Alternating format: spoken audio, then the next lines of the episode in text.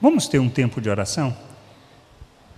Senhor, nós te agradecemos por esse tempo, por esse domingo, por estarmos aqui, agradecemos por tua bondade, por tua misericórdia, agradecemos pelo que o Senhor nos fala. A gente quer crescer, amadurecer, queremos compreender a tua vontade, compreender o teu querer e viver a plena vontade que o Senhor tem para nós, como filhos viver o teu reino neste mundo, revelar o teu reino, manifestar todo o teu querer e todo o teu desejo. A gente sabe que nós precisamos crescer, amadurecer, compreender, ter o entendimento realmente iluminado para que a gente viva plenamente a tua vontade. Nós oramos e te agradecemos em nome de Jesus e nos conduza nesse tempo, Senhor. Amém. Estudos as palavras ministradas essa semana, essa semana não, um mês, e, e os estudos que nós fizemos, eles abordaram algumas questões práticas, porque o que a gente precisa entender, o que é de fato que Deus quer para nós? Nós podemos resumir a nossa vida religiosa, isso nós temos reforçado, a esse tempo aqui, achar que é questão de ir a um local que nós chamamos de igreja, ou chamamos de templo, ou chamamos. Eu não sei do que mais, tá? já me fugiu a palavra. Mas a gente sabe que isso aqui não é casa de Deus, isso aqui não é templo, isso aqui é simplesmente um local de reunião, local que a gente encontra para a gente conversar acerca de Deus, acerca da vontade de Deus. E principalmente para que a gente aprenda e compreenda o que, que Deus está querendo de nós. É, quando a gente fala de reino de Deus, nós não estamos falando nada de algo místico, nada de algo espiritual, no sentido de algo etéreo, algo que a gente não consegue compreender e entender na maioria das vezes. Nós queremos milagres, queremos muitas vezes a manifestação do poder de Deus, queremos, como a igreja de Corinto, achar que somos espirituais por falarmos em línguas. É importante falar em línguas, mas isso não é que nos, não nos torna espirituais no sentido de expressão. O que nós precisamos entender é quem nós somos e o que Deus quer de nós. E foi essa questão que a gente abordou. Avaliando a jornada, foi justamente sentar: olha, o que foi a minha vida esse ano? De fato o que eu aprendi, o que eu cresci, como eu amadureci. E depois foi o aspecto de é, qual é o sonho de Deus para nós, ou seja, o que Ele desejava de fato, o que, que Ele deseja para nós é que nós sejamos seus filhos, expressão dele neste mundo. E sermos como Cristo, essa é a sua vontade. Então abordamos na questão de restaurando os sonhos de Deus, ou seja, para que a gente tenha entendimento de eu compreendo quem eu sou, eu tendo entregado minha vida para Jesus, reconhecendo Ele como meu Senhor e meu Salvador, reconhecendo que Ele me fez seu, seu filho, que Ele me deu da sua natureza, da sua vida, que Ele partilhou comigo de quem Ele é, me fez a imagem de Cristo, me deu a mente de Cristo, para quê? Para que nós sejamos como Cristo, ou seja, nós precisamos crescer, precisamos amadurecer e precisamos expressar Cristo ao mundo. Na realidade, o que Deus está querendo é que nós sejamos Cristos, cristãos, cristinhos, como diz a palavra cristão, não é aumentativo, mas sim o diminutivo, dizendo assim: olha, esses aí são os cristinhos de Deus. Na realidade, essa é a vontade de Deus, que a gente seja como Cristo, amadureça para sermos como Cristo. E o que é esse amadurecimento? O amadurecimento é eu deixar de viver segundo o pensamento natural e passar a viver segundo um pensamento espiritual, segundo o pensamento de Deus, segundo a forma de pensar de Deus. E Cristo veio justamente revelar isso e mostrar isso. Por isso a gente precisa entender, bom, e aí, como é que Deus fez isso? Foi através da revelação da sua salvação. Quando a gente fala de salvação, o que, que a gente pensa, o que, que a gente entende? Nós podemos pensar assim: bom, eu preciso ser salvo para não ir para o inferno. Então a perspectiva que eu encaro isso é que eu posso ir para o inferno ou ir para o céu. É disso que Deus está falando? Não. Quando nós olhamos e entendemos, Cristo veio o quê? Como a salvação, ou seja, nosso, aquele que vai nos reconciliar com Deus. A obra que ele realizou foi para que nós pudéssemos ser reconciliados com Deus e recebêssemos da vida de Deus. O que a gente precisa entender, ele veio o quê? Para iluminar o nosso entendimento. Iluminando o nosso entendimento, nos conduz àquilo que seja o querer e a vontade de Deus. Mas, então, como é que é a minha situação? A Bíblia é muito clara acerca disso, e a gente fazendo a leitura esse ano, vai ver lá em, na carta aos Romanos, Paulo escrevendo, diz assim: olha,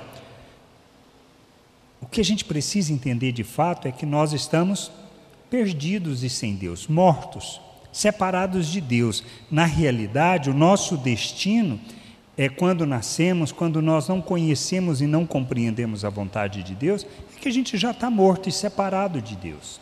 O inferno já está definido para nós. Agora, o que a gente precisa ter consciência é: Deus não fez o inferno para o homem. Não é para lançar ninguém, nenhum homem, nenhum ser humano no inferno. O inferno foi feito para Satanás, para o diabo, para o Lúcifer e seus anjos, seus demônios. O que Cristo veio fazer foi revelar essa salvação, trazer para nós o entendimento o que, que é ser criado à imagem de Deus, o que, que é ser filho de Deus. Então, que que, do que se trata essa revelação? Desse aspecto de entendermos isso. E a gente precisa entender. Para que a gente viva a vida eterna, não no futuro, mas hoje. Não lá, mas agora. Não para que a gente viva o reino de Deus depois que morrermos, mas vivemos o reino de Deus agora. Porque na oração do Pai Nosso é o que fala: venha o teu reino, seja feita a tua vontade, assim na terra como ela é feita nos céus. Então, qual é a vontade de Deus? Que nós, entendendo quem somos, amadureçamos e vivamos o reino de Deus na terra, hoje, agora. E a gente precisa é amadurecer. E amadurecer, nós estamos falando de que processo? Da santificação. A santificação como um ato de quê? De deixarmos de fazer as obras das trevas, ou seja, deixarmos de viver segundo o pensamento natural e vivermos segundo um pensamento espiritual que Cristo revelou quando esteve aqui. Ele é o nosso modelo, é o nosso exemplo. E o que Deus deseja de nós é que a gente cresça amadureça e chegamos, cheguemos à plena estatura de Cristo, ou seja, que nossas ações, nossas palavras, nossas atitudes sejam plenas de Cristo. Só isso. Isso é o que a gente faz aqui. E não tem nada mais espiritual do que isso. Vivemos o reino de Deus neste mundo, mostrando o Pai, revelando Deus ao mundo, revelando Cristo, manifestando Cristo, pois foi essa a vontade dele. Lembra? Olha, quem recebe vocês, recebe a mim. Quem me recebe, recebe o Pai que me enviou. Assim como o Pai me enviou, eu vos envio para quê? Para revelar o reino de Deus. Por isso, no Sermão da Montanha, logo depois de falar das bem-aventuranças, ou seja, de pertencer ao reino de Deus, ele fala do que? Vós sois o sal da terra. Vós sois a luz do mundo. Que as vossas boas obras sejam vistas e que glorifiquem o Pai por aquilo que vocês estão fazendo. Que boas obras ele está falando? Obras de caridade? Não, da maneira que nós vivemos, inclusive fazendo caridade. É isso que Deus quer que a gente entenda e compreenda. Por isso, Cristo, lá em Lucas 1, 32 e 33 diz assim: quando falando acerca da salvação de Deus, da revelação de Deus, do, quando Cristo é, nasce, ele diz assim: Ele será um grande homem e será chamado de Filho de Deus Altíssimo. Deus, o Senhor, vai fazê-lo rei, como foi o antepassado dele, o rei Davi. Ele será para sempre rei dos descendentes de Jacó e o reino dele nunca acabará. Então, esse é o primeiro aspecto de Cristo. Ele falando, João falando, o profeta falando acerca de, de Jesus, ele fala que ele será o, um rei, um rei constituído por Deus, filho de Deus instituído. E diz lá no 4,18, diz assim: quando Jesus começa o seu ministério, ele fala lá em Lucas, numa sinagoga. Sinagoga era um lugar como, como esse aqui, tá? Aonde os fariseus ensinavam acerca da lei. E Jesus começa o seu ministério com 30 anos, é porque a partir dos 30 anos é o momento que ele podia falar, é o momento que ele seria reconhecido como tendo uma autoridade para falar. Antes disso, é como diz assim: olha, a, nossa, a palavra não valia nada. Tá ok? Então, o Espírito, embora a gente sabe que Jesus conhecimento tinha, porque com 12 anos, lembra que Maria, uma excelente mãe, esqueceu o filho em Jerusalém, três dias ficou lá. E ele ficou fazendo o quê? Conversando com os fariseus, conversando com acerca do quê?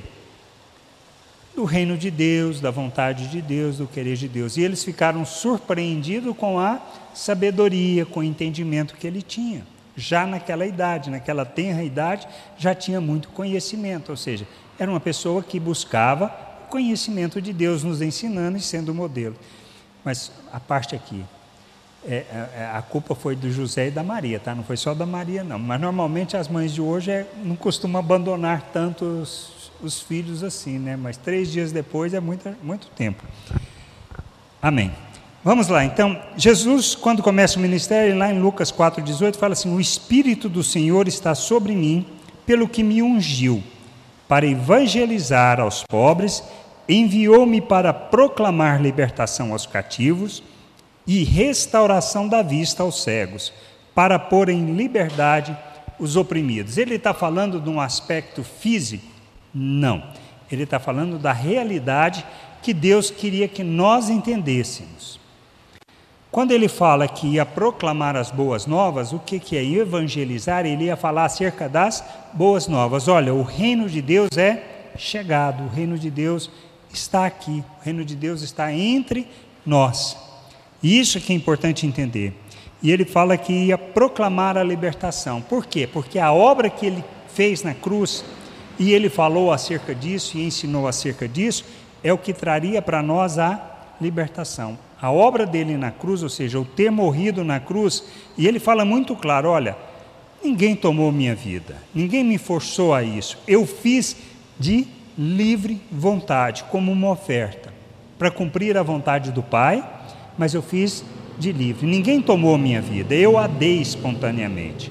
E é isso que ele nos chama. E essa libertação, porque foi a obra dele na cruz, em nosso favor, o seu sangue vertido, o sacrifício realizado, é que nos traz vida. Então, o nascimento dele só faz sentido se pensarmos na sua morte, porque ele veio para quê? Para revelar Deus e veio para revelar o Deus invisível. Porque ele foi a expressão visível do Deus invisível. Ele veio para revelar o Deus invisível e veio para trazer libertação. Libertação do quê? do domínio do pecado. Aonde a gente lê sobre isso?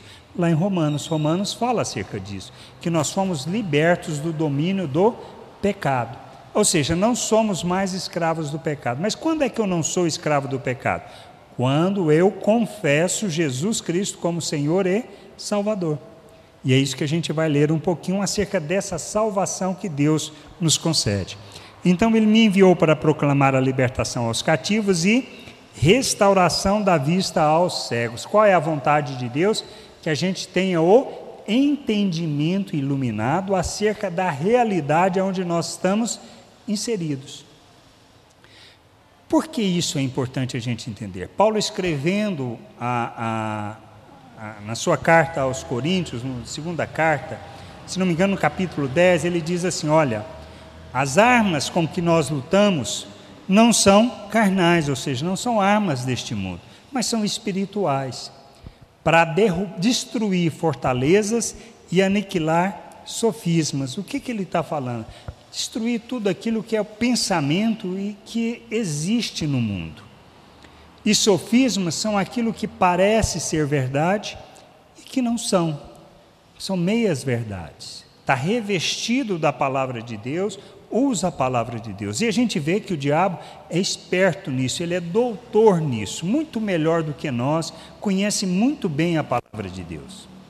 Porque ele, toda a tentação de Jesus foi em cima do quê? Da palavra de Deus. Ele usou a palavra de Deus. Olha, se você é o filho do, de Deus, transforme essas pedras em pães. Que que, agora, o que está por trás disso? Poder para fazer Jesus tinha? Claro, a gente sabe que tinha. Mas o que, que o diabo estava tentando? Olha, se você de fato é, prova que você é. Que muitas vezes nós somos levados a pensar da mesma maneira.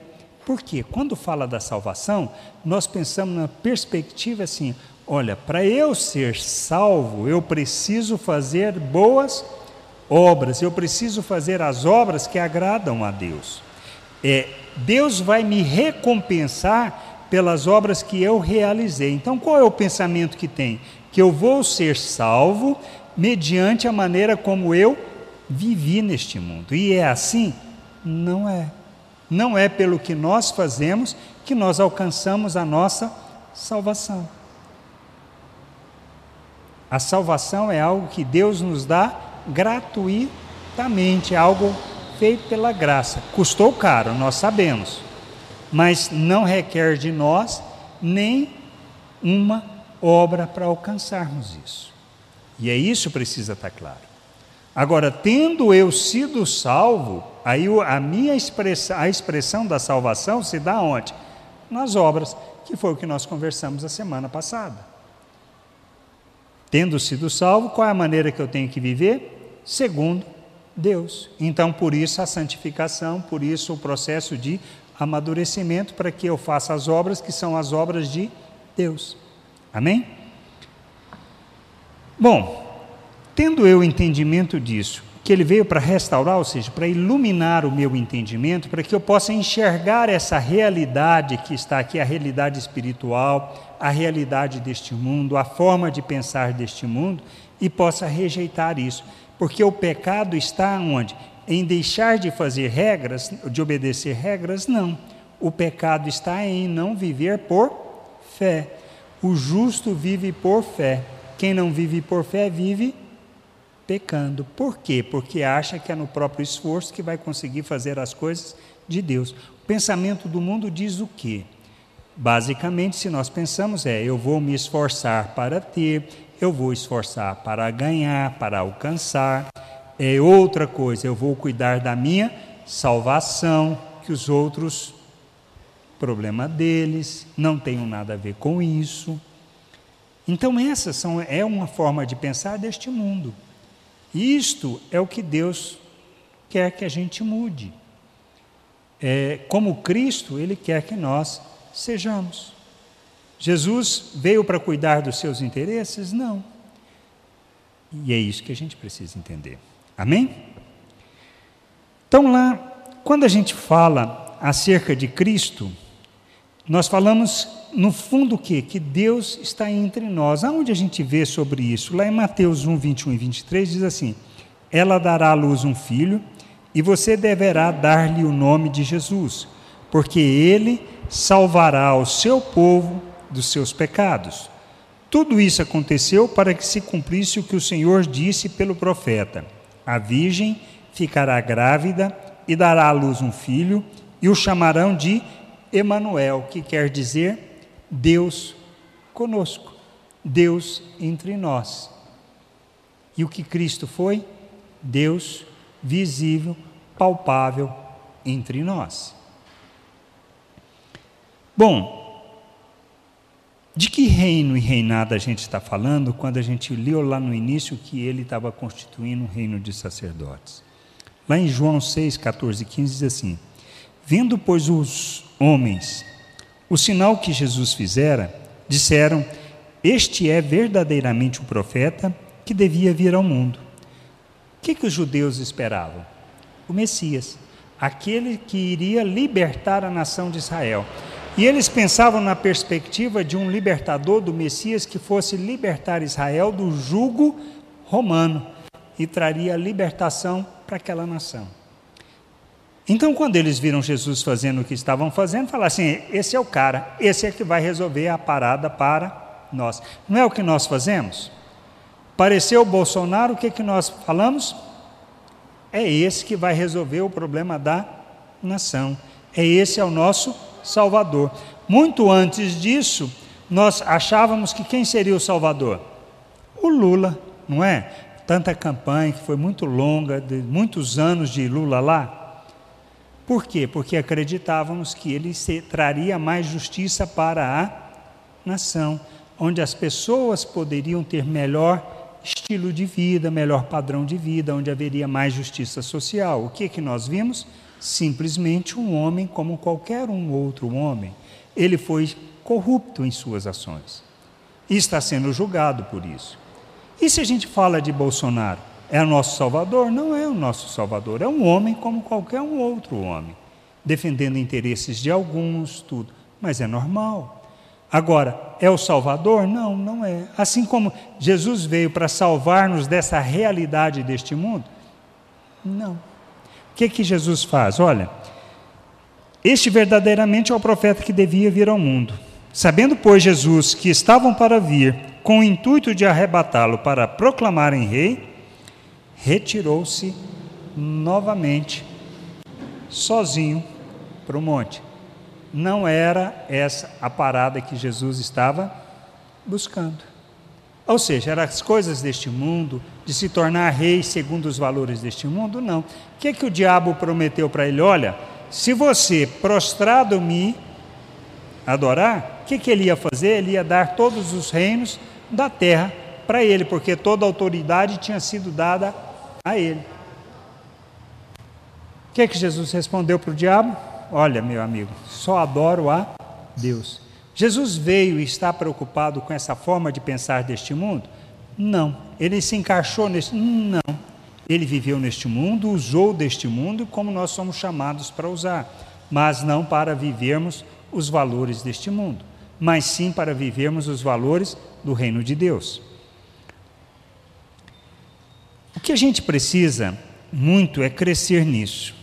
E Jesus fala lá em João 18, 36, ele fala assim: Olha, respondeu Jesus, o meu reino não é deste mundo. Ele estava nessa conversa aqui com quem? Com Pilatos. O que, é que ele fala? Olha, o meu reino não é deste mundo. Se o meu reino fosse deste mundo, os meus ministros se empenhariam por mim, para que não fosse eu entregue aos judeus, mas agora o meu reino não é daqui. Ele estava falando de uma outra realidade. E ele foi constituído rei e senhor sobre todas as coisas por Deus, o Pai, para governar. E ele vai restaurar todas as coisas? Sim, vai, porque essa é a promessa da sua vinda, que ele voltará e restabelecerá todas as coisas segundo a vontade de Deus. E aí, neste momento, é que quando todo o processo de consumação, todo, vamos dizer assim, todos os anjos do demônios caídos serão lançados no inferno e aí todos os homens serão julgados perante Deus também, tá? E aí mediante o que fizeram, mediante o conhecimento, a compreensão que tiveram, e aqueles que ele irá separar, jogando também, lançando aqueles que Deus não queria lançar no inferno. Por quê? Por causa do estilo e da forma de viver que escolheram. Porque o evangelho é anunciado a todas as pessoas. E a quem não recebeu, Paulo fala acerca disso, diz que em Romanos acerca desses detalhes, de que também cada um tem a consciência e sabe o que é certo e o que é errado e que será julgado segundo a sua consciência, porque a consciência nos conduz a sabermos o que é certo e o que é errado e a fazermos o certo ou errado mediante a nossa submissão ao pecado. O que que Deus virou para Caim e falou: Olha, pecado está à tua porta, cumpre a ti dominá-lo. O que que Caim tinha feito? só matou o irmão. Por quê? Por causa de religião. Por quê? Porque os dois tinham feito uma oferta a Deus e Deus se agradou da, da, oferta de Abel e não se agradou daquilo que Caim tinha oferecido. Por quê? Por uma questão de natureza, motivação pela qual ele tinha feito. Tinha problema para Deus? Nenhuma. O que, que Caim fez? Foi lá e matou o irmão. Por quê? Porque ficou desgostoso com o que tinha feito, tinha acontecido. Qual é a condição da salvação? Então eu preciso entender, primeiro, nós estamos falando de um reino que não é reino deste mundo, nós estamos falando de uma vontade que não é a vontade segundo o pensamento deste mundo, é de uma outra realidade. Essa é a salvação que Deus nos chama. E lá em João 3,16, diz assim: Porque Deus amou o mundo de tal maneira que deu o seu Filho unigênito, para que todo aquele que nele crê não pereça, mas tenha a vida eterna. Ou seja, qual é a condição da salvação? Crermos no Filho de Deus, porque é no Filho que está a vida eterna. O que mais a gente pode ver sobre isso? Quem nele crê, lá em, em João 3,18, diz assim: quem nele crê não é julgado. O que não crê já está julgado, porquanto não crê no nome do unigênito Filho de Deus. Então a condição da salvação é eu crer nisso, ou seja, que Jesus Cristo é o meu Salvador.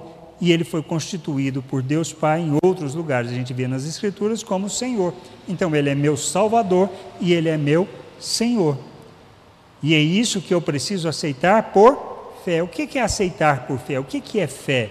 Fé é aquilo que Deus alimenta em mim a partir das Escrituras, ou seja, eu ouço, leio essas promessas, vejo essas promessas e eu creio nessas promessas. E por crer nessas promessas, eu me submeto a isso. E por me submeter, eu recebo aquilo que é a promessa de Deus. E qual é a promessa de Deus? Se eu creio que Jesus Cristo é o Filho de Deus enviado para me salvar, eu aceito isso por fé. Em Efésios 3:10 fala, 3 fala, Efésios 2, se não me engano, fala acerca disso, que a salvação ela não é de por obras, mas é sim pela graça de Deus por meio da fé em Cristo Jesus. E a gente precisa entender que se trata disso, de aceitar aquilo que Deus está falando. Fé é essa tradução, aceitar o que Deus fala acerca da sua palavra, acerca das suas promessas para nós. E eu entendendo isso, eu me submeto. Então, quando a gente fala, tá bom, quem aceita, quem se submete, quem reconhece Cristo como Senhor e Salvador, tem a vida eterna. O que é a vida eterna? É algo para o futuro? Esse é o ponto que a gente precisa entender. Não, é algo para a gente receber agora e viver agora. Lá em João 17,3, quando Jesus estava orando, ele fala assim: Olha, a vida eterna é esta: que te conheçam a ti, o único Deus verdadeiro, e a Jesus Cristo a quem enviaste. Então, a vida eterna está em quê? Em crer em Deus, nessa obra dele. É, o que, que é a vida eterna? É a vida do Criador que nos é concedida. Nós só vivemos porque recebemos da vida de Deus. Quando a gente entende este aspecto, o que, que é? nós recebemos aqui, quando eu me submeto a Cristo, quando eu reconheço, dizendo que Ele é meu Senhor e meu Salvador, e que eu quero aprender e conhecer da vontade de Deus, porque Ele fala lá no Antigo Testamento, fala, olha, buscar-me-eis e me achareis quando me buscardes de todo o vosso coração. E aí nós somos conduzidos num processo de conhecer a Deus, de conhecer desta vida. E Jesus falou: Olha, eu sou o caminho, a verdade e a vida ninguém vem ao Pai senão por mim. Então, Deus, Jesus nos chama para conhecer Deus? Não, para nós conhecermos o Pai. Deus como Pai, como nosso Pai. E é isso que Ele quer que a gente aprenda, porque conhecendo o Pai, nós vamos entender a maneira como nós devemos viver neste mundo. E essa é a salvação que Ele nos dá, ou seja, Ele nos tira das trevas e nos coloca no seu reino ele nos coloca para quê? Para proclamarmos as virtudes de Deus, ou seja, para a gente andar neste mundo revelando Deus ao mundo. Isso está onde? Lá na carta que Pedro escreve aos irmãos. Ele diz assim: Olha, nós somos um reino de sacerdotes, uma nação santa, um povo de propriedade exclusiva de Deus, que fomos tirados o quê? Das trevas, transportados para o reino de Deus para proclamarmos as virtudes daquele que nos tirou das trevas. Então, esse é o propósito de Deus e essa é a salvação que Ele nos deu. Que, que a gente precisa entender e compreender acerca da salvação? E principalmente entender que a salvação, embora sendo pela graça de Deus, ela não foi uma salvação de graça. Ou seja, não custou nada. Porque pode não custar nada para nós o alcançarmos isso, porque não requer nada de nós. E essa é a questão que a gente mais precisa entender. Por quê? Porque quando nós falamos, lá no, no início da, da, do Sermão da Montanha, na bem-aventurança, Jesus fala: olha, bem-aventurados pobres de espírito, porque deles é o reino de Deus. O que, que é pobre de espírito? Lembra?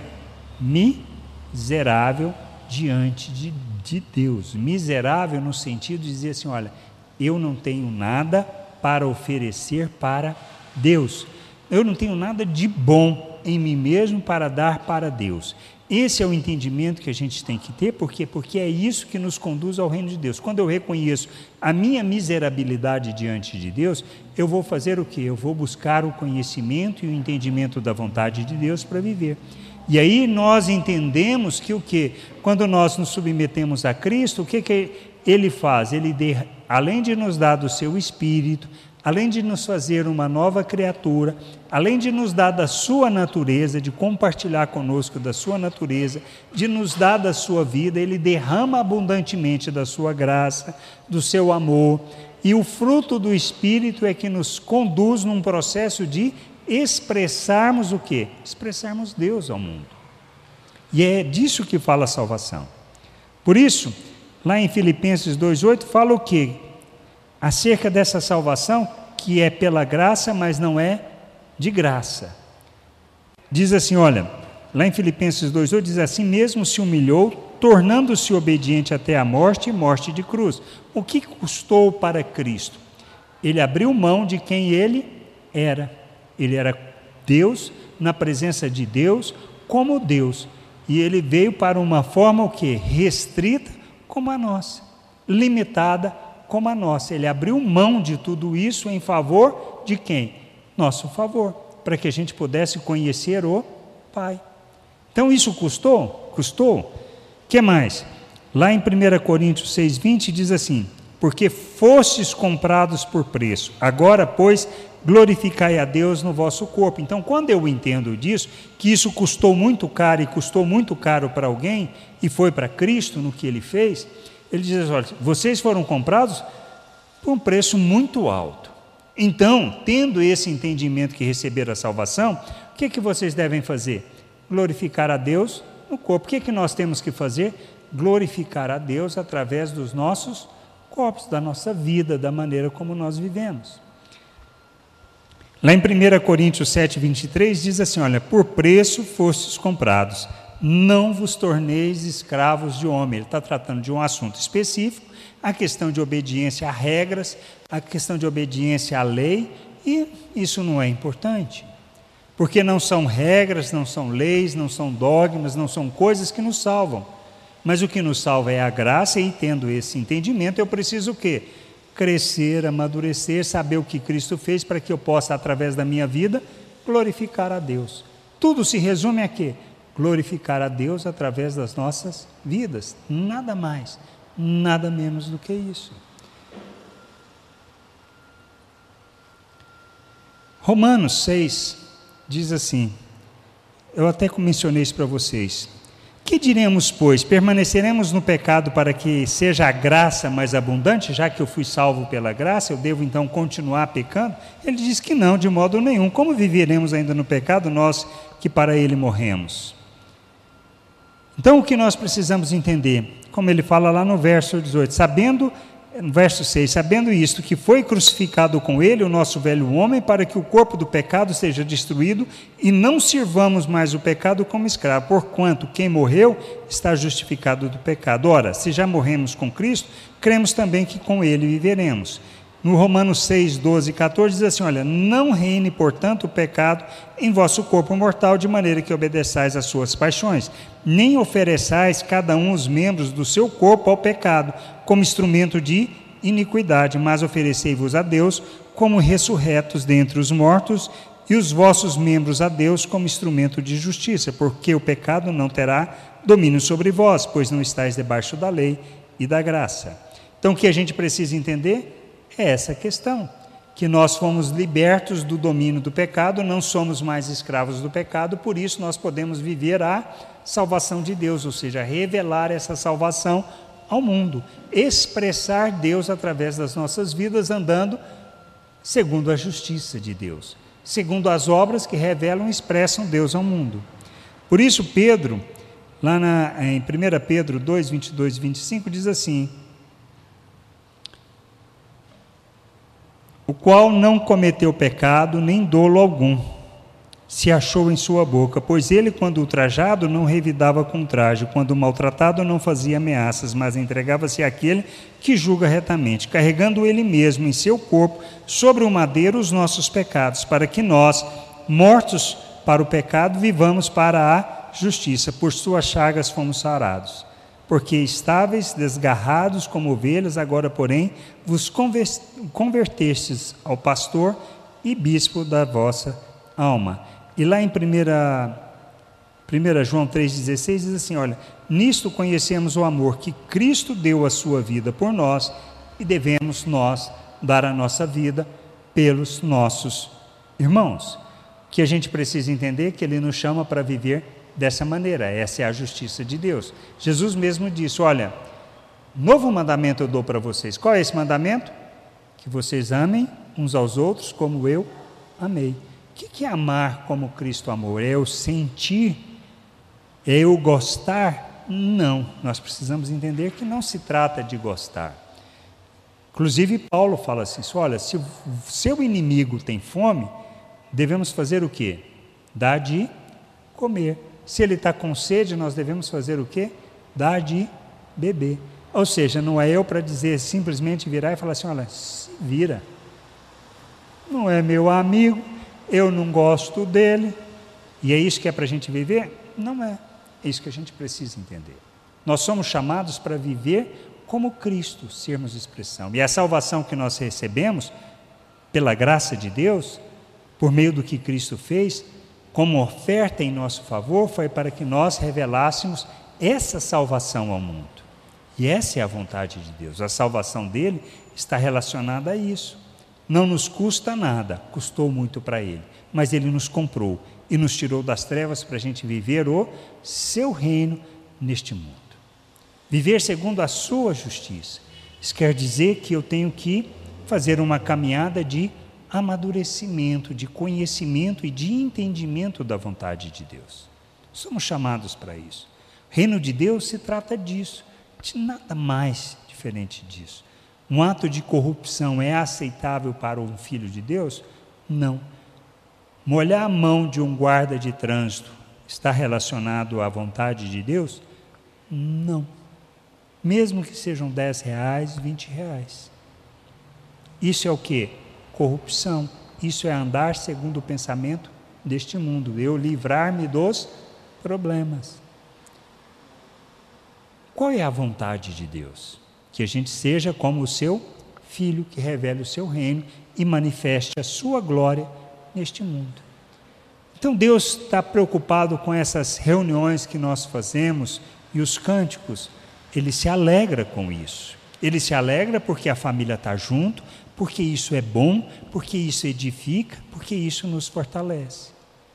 Mas o que ele quer? Que nós, como seu povo, como seu reino, como sua família, o revelemos ao mundo. E como a gente vai revelar? Na maneira como nós vivemos essa salvação que Ele nos deu. E é disso que trata a salvação. Então Ele dá o seu próprio Filho para nossa reconciliação. E a gente precisa entender que essa foi a oferta de Deus. E não depende de nós. A salvação não depende de nada que a gente possa fazer, mas depende de um aspecto. Eu re recebendo isso que Deus nos dá gratuitamente, para que a gente possa experimentar da verdadeira vida e entendendo o sacrifício, o quanto custou, nós vivamos como Cristo. E viver como Cristo implica em negarmos a nós mesmos, tomarmos a nossa cruz, ou seja, morrermos para a natureza humana e seguirmos o modelo de Cristo, o exemplo de Cristo. E isso se trata de uma jornada onde a gente vai aprendendo, crescendo, amadurecendo, deixando as obras das trevas e revelando Cristo em nossas vidas, em nossas atitudes, em nossas ações, em nossas palavras, na maneira como nós vivemos, na maneira como nós trabalhamos, na maneira como nós estudamos, nos compromissos que nós temos com as pessoas. Porque é nisso que está a expressão do reino de Deus e da vida de Deus neste mundo. Por que, que a gente santifica? Por um simples motivo. Lá em Hebreus, que eu, nós lemos a semana passada, fala: olha sem a salvação, ó, sem a santificação, ninguém verá a Deus. E a gente, na nossa imaturidade, na nossa falta de conhecimento, a gente precisa o quê? Ah, eu preciso santificar para poder ver Deus. Mas o autor está falando de quê? Se nós não santificarmos, ninguém verá a Deus, ou seja, as outras pessoas verão a Deus? Não. Por quê? Nós somos a expressão de Cristo no mundo, então nós santificamos para expressarmos a salvação recebida, para revelarmos a salvação recebida e assim as pessoas possam ver Deus em nós e vendo Deus em nós, possam vir para a luz. E aí terão o que? O entendimento iluminado, a vista restaurada e vão viver a liberdade que Deus nos chama para viver, segundo a sua justiça, segundo a sua vontade. Isso trata de religião? Não, isso não tem nada a ver com religião. Isso tem a ver em viver a justiça de Deus neste mundo. Amém? Então, essa é a revelação da salvação que Ele nos concede, para que a gente tenha o um entendimento e viva essa plena salvação neste mundo. Amém? Vamos ter um tempo de oração, vamos ficar de pé, esticar as pernas. Senhor, nós agradecemos por tua bondade, agradecemos pela obra de Cristo em nosso favor naquela cruz, nos conduzindo à salvação de nosso Deus. Que a gente possa, Senhor, ter o entendimento iluminado e vivermos a tua plena vontade, a tua plena salvação, segundo o teu querer e teu desejo para a glória do teu nome. Nós te agradecemos por esse momento, por esse tempo de comunhão, por esse tempo juntos, pelas músicas que cantamos, que nos lembram de quem o Senhor é, lembra da sua salvação, lembra de todo o poder, de toda a tua glória e tudo o que o Senhor fez por nós. Conduza-nos em sabedoria, conduza-nos em entendimento, para a glória e louvor do teu nome. Obrigado por tudo, Pai. Agradecemos em nome de Jesus. Amém.